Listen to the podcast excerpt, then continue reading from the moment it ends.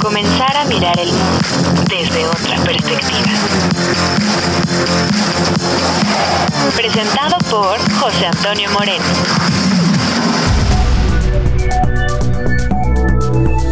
¿Qué tal amigos? ¿Cómo están? Sean ustedes bienvenidos a este su espacio. Mi nombre es José Antonio Moreno, mejor conocido como el tío Tupch, y esta es la información más importante. Informe revela la existencia de más de mil fosas clandestinas en México. Contradicciones en el financiamiento de la Universidad de las Lenguas Indígenas de México. Expresidente hondureño acusado de corrupción. Su defensor, no, no es un chiste, lo presenta como un héroe. Estudiantes de la Ibero Puebla desarrollan productos alimenticios saludables para comunidades vulnerables. Todo esto y mucho más en Metanoia, la información que necesitas en el tiempo que la mereces.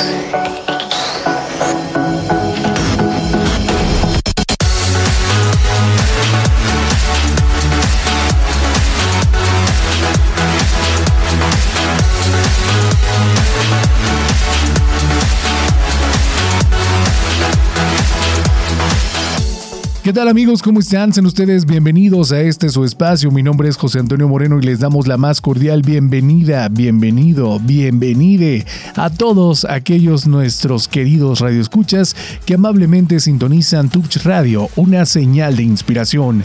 Esta es la información que te estamos presentando más relevante de la semana y recuerda que si quieres conocer la cabina de Touch Radio, lo único que tienes que hacer es visitar nuestras instalaciones. Estamos ubicados en Valle de Chalco Solidaridad. Recuérdalo, Touch Radio es tu señal de inspiración. Información regional. ¿Qué es lo que está pasando en el acontecer informativo a nivel regional? Pues bien, se informa la existencia de más de mil fosas clandestinas en México. En el marco del Día Mundial de la Justicia Social se presentó en el Tribunal Universitario de la Verdad y la Conciencia Histórica en el Tecnológico Universitario del Valle de Chalco el preocupante informe Buscar entre el dolor y la esperanza hallazgos de fosas clandestinas en México del 2020 al 2022. Este documento elaborado por diversas organizaciones de derechos humanos reveló la alarmante existencia de 1.134 fosas clandestinas en territorio mexicano, donde se han encontrado 2.314 cuerpos y 2.242 restos humanos. Los resultados de este informe generan una profunda conmoción y exigen una respuesta inmediata de la sociedad y las autoridades ante la magnitud de la tragedia.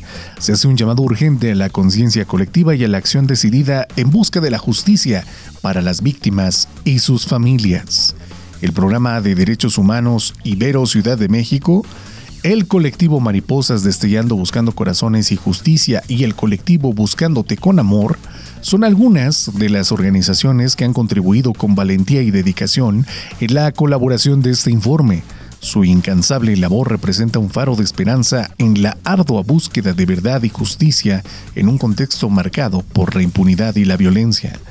La divulgación de estos datos subraya la urgente necesidad de implementar medidas efectivas para prevenir y erradicar la violencia en México, así como para garantizar el acceso a la justicia y la reparación integral para todas las víctimas de violaciones a los derechos humanos. El llamado a la justicia social y al respeto irrestricto de los derechos humanos debe resonar en cada rincón del país, recordándonos el compromiso ineludible de construir una sociedad más justa y solidaria.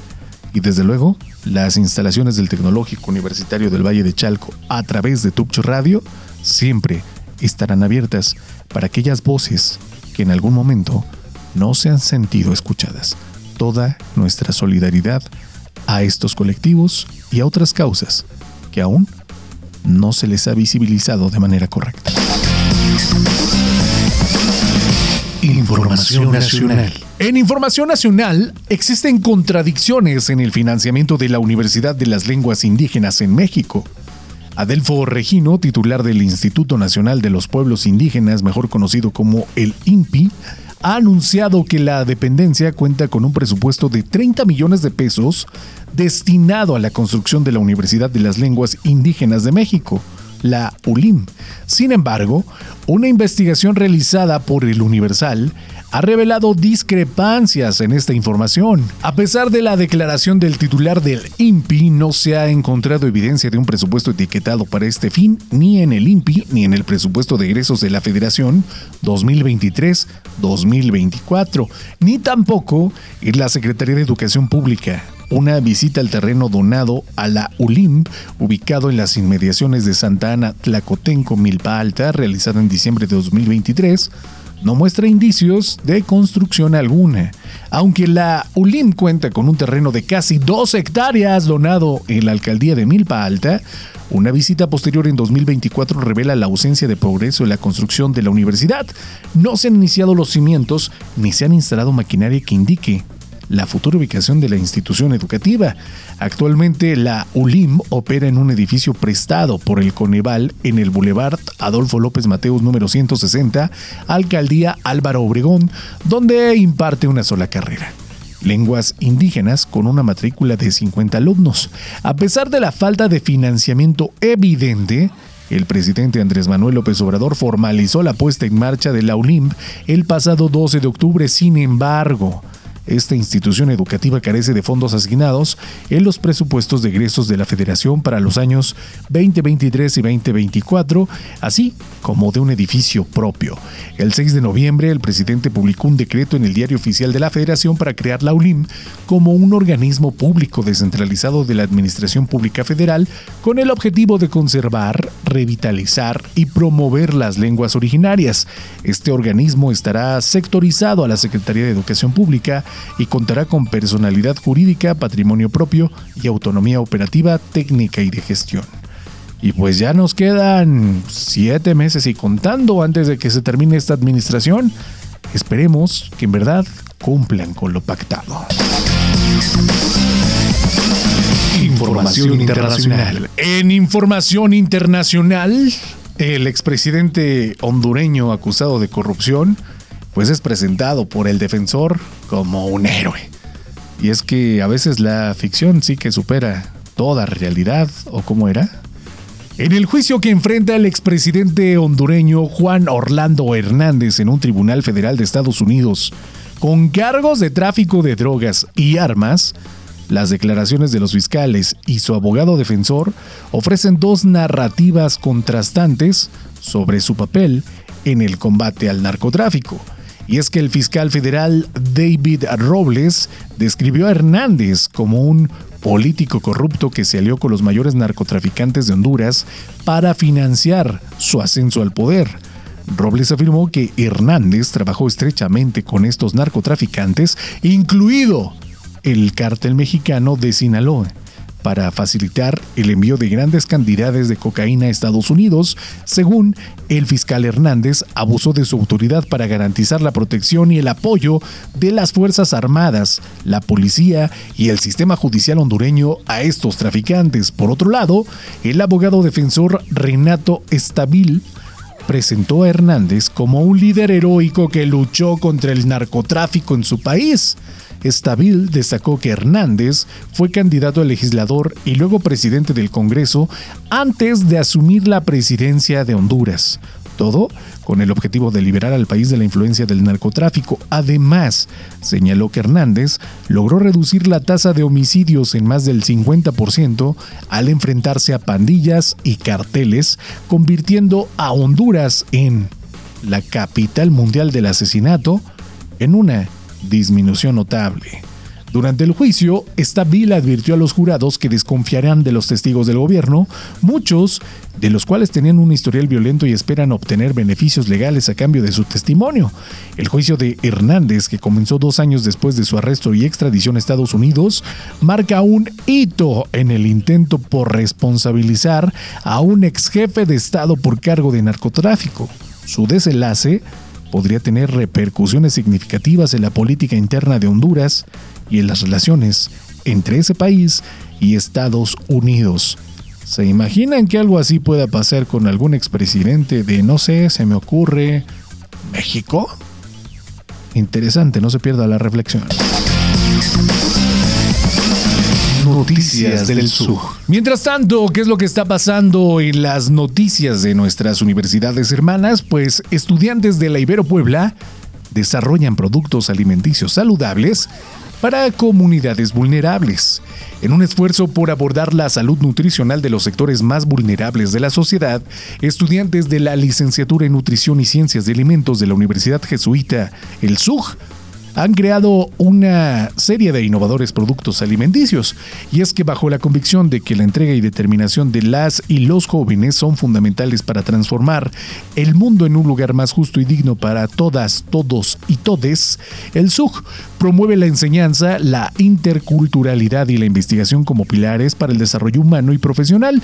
Así, los estudiantes que ingresan a una universidad jesuita no solo buscan mejorar su calidad personal y profesional, sino también comprometerse con su entorno y contribuir a su transformación. Con el apoyo de docentes y compromiso con la excelencia humana, los estudiantes y las estudiantes de la licenciatura en Nutrición y Ciencia de Alimentos han desarrollado tres productos alimenticios con un enfoque en la mejora de la salud en comunidades vulnerables. Ki, un puré multiproteico diseñado para adultos mayores con problemas de masticación, deglución y desnutrición, es un producto que busca dignificar la alimentación de esta población al proporcionar un soporte nutricional rico en antioxidantes, proteínas y calorías. Lactofir, un kéfir de leche enriquecido con vitaminas, minerales, aminoácidos y probióticos destinado a mejorar la salud nutricional de madres lactantes. El lactofir no solo fortalece el sistema inmunológico de la madre, sino que también contribuye al desarrollo adecuado del microbioma del lactante beneficiando su salud a largo plazo. Y brownies donas y galletas sabor chocolate, que estos productos además de ser deliciosos están enriquecidos con nutrientes esenciales para la infancia, ofreciendo una opción saludable y atractiva para quienes son más pequeños.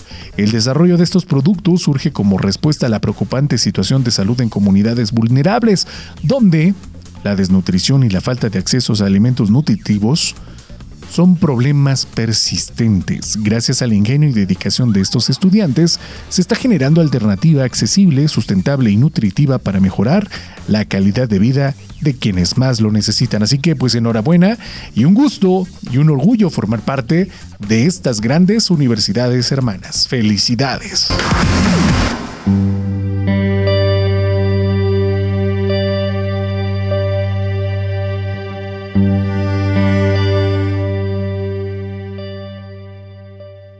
Este bloque de reflexión, hoy quiero invitarlos a pensar sobre un tema crucial para el funcionamiento de nuestras sociedades, la responsabilidad y la rendición de cuentas en la política. Y es que recientemente hemos sido testigos de cómo un expresidente hondureño ha sido acusado de corrupción y cómo su defensor lo presenta como un héroe. Esta situación nos lleva a cuestionar la integridad de nuestros líderes políticos y la manera en que enfrentan las acusaciones en su contra. ¿Les suena? En el caso que un mandatario mexicano enfrente acusaciones similares, ¿cómo reaccionaríamos como sociedad? ¿Seríamos capaces de mantener un juicio objetivo basado en las pruebas presentadas? ¿O nos dejaríamos llevar por la narrativa construida en torno a la imagen pública del líder político? Imagínense que, por ejemplo, se pueda traer a una periodista de Rusia, ¿no? Y se haga una entrevista, imagínate, en Palacio, porque no encontraste a un periodista mexicano digno para esto. Pero esto es el imaginario colectivo. Es importante recordar que la corrupción y el abuso de poder socavan los cimientos de la democracia y el Estado de Derecho. Cuando líderes políticos actúan con el beneficio propio en lugar de servir al interés público, erosionan la confianza de la ciudadanía en las instituciones y debilitan la legitimidad del sistema político en su conjunto. Por ello, es fundamental que exijamos transparencia, rendición de cuentas y justicia en todos los niveles de gobierno. No podemos permitir que la impunidad prevalezca, ni que los responsables de actos de corrupción escapen de la justicia. Como ciudadanía, tenemos el deber y la responsabilidad de participar activamente en la vida política de nuestras comunidades, de exigir que nuestras autoridades rindan cuentas por sus acciones y de trabajar juntos para construir sociedades más justas, equitativas y transparentes. Recordemos siempre que la verdadera grandeza de una nación no se mide por el poder de sus líderes, sino por la integridad de sus instituciones y el compromiso de su ciudadanía con los valores democráticos y los derechos humanos. Sigamos siendo vigilantes, críticos y comprometidos con la construcción de un futuro mejor para todos, pues todas, todos y todes seguiremos trabajando por un mundo más justo y solidario. ¿O no lo crees así? Encantado de escuchar tu opinión.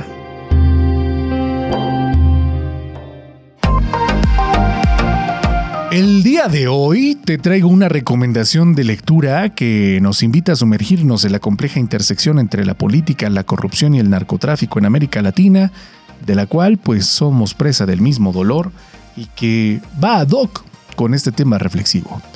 Se trata del libro Narcopolitics, How Political Corruption Undermines Democratic Governance in Latin America.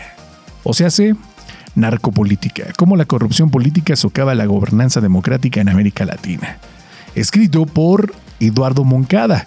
A través de un análisis meticuloso y profundo, Moncada nos adentra en el turbulento mundo de la política latinoamericana, donde la corrupción y el crimen organizado se entrelazan de manera compleja y a menudo destructiva. En esta obra, Moncada examina cómo la corrupción política y la influencia del narcotráfico minan la gobernanza democrática en la región.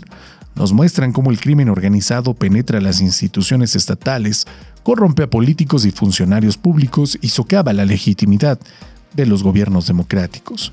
Pero más allá de simplemente señalar los problemas, Moncada también analiza las respuestas institucionales y ciudadanas a estos desafíos explora estrategias de lucha contra la corrupción, movimientos sociales que buscan fortalecer la democracia y el Estado de Derecho, y los obstáculos y oportunidades que enfrentan en su camino hacia un cambio significativo.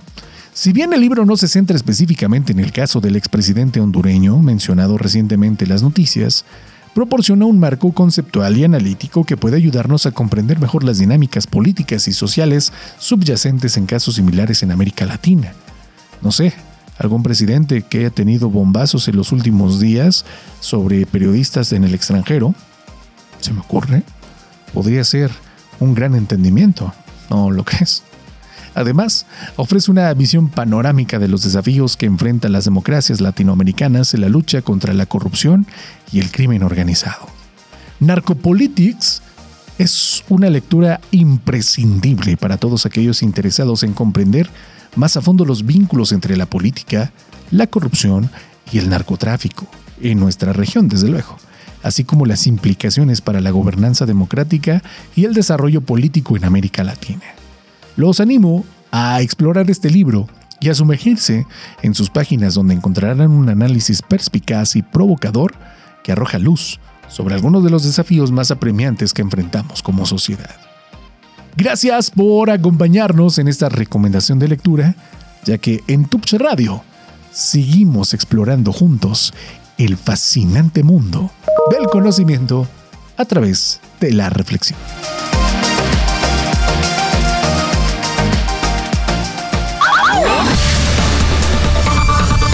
Y ya prácticamente la recta final. Nos encantaría escuchar de viva voz tu opinión sobre las siguientes preguntas y es que Spotify ya habilitó los mensajes de voz y desde luego también puedes hacerlo de manera escrita en cualquiera de nuestras plataformas de streaming.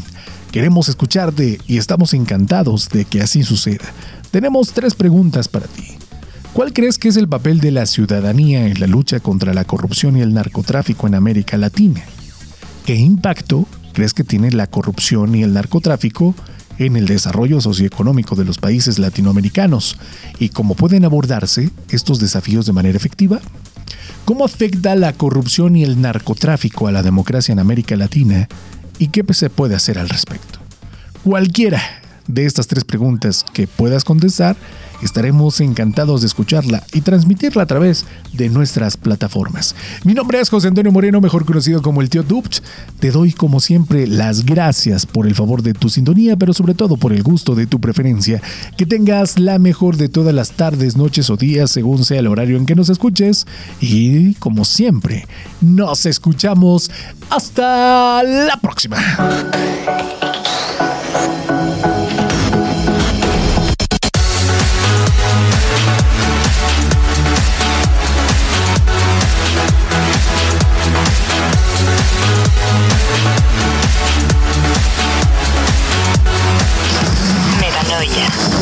Comenzar a mirar el mundo desde otra perspectiva. Presentado por José Antonio Moreno.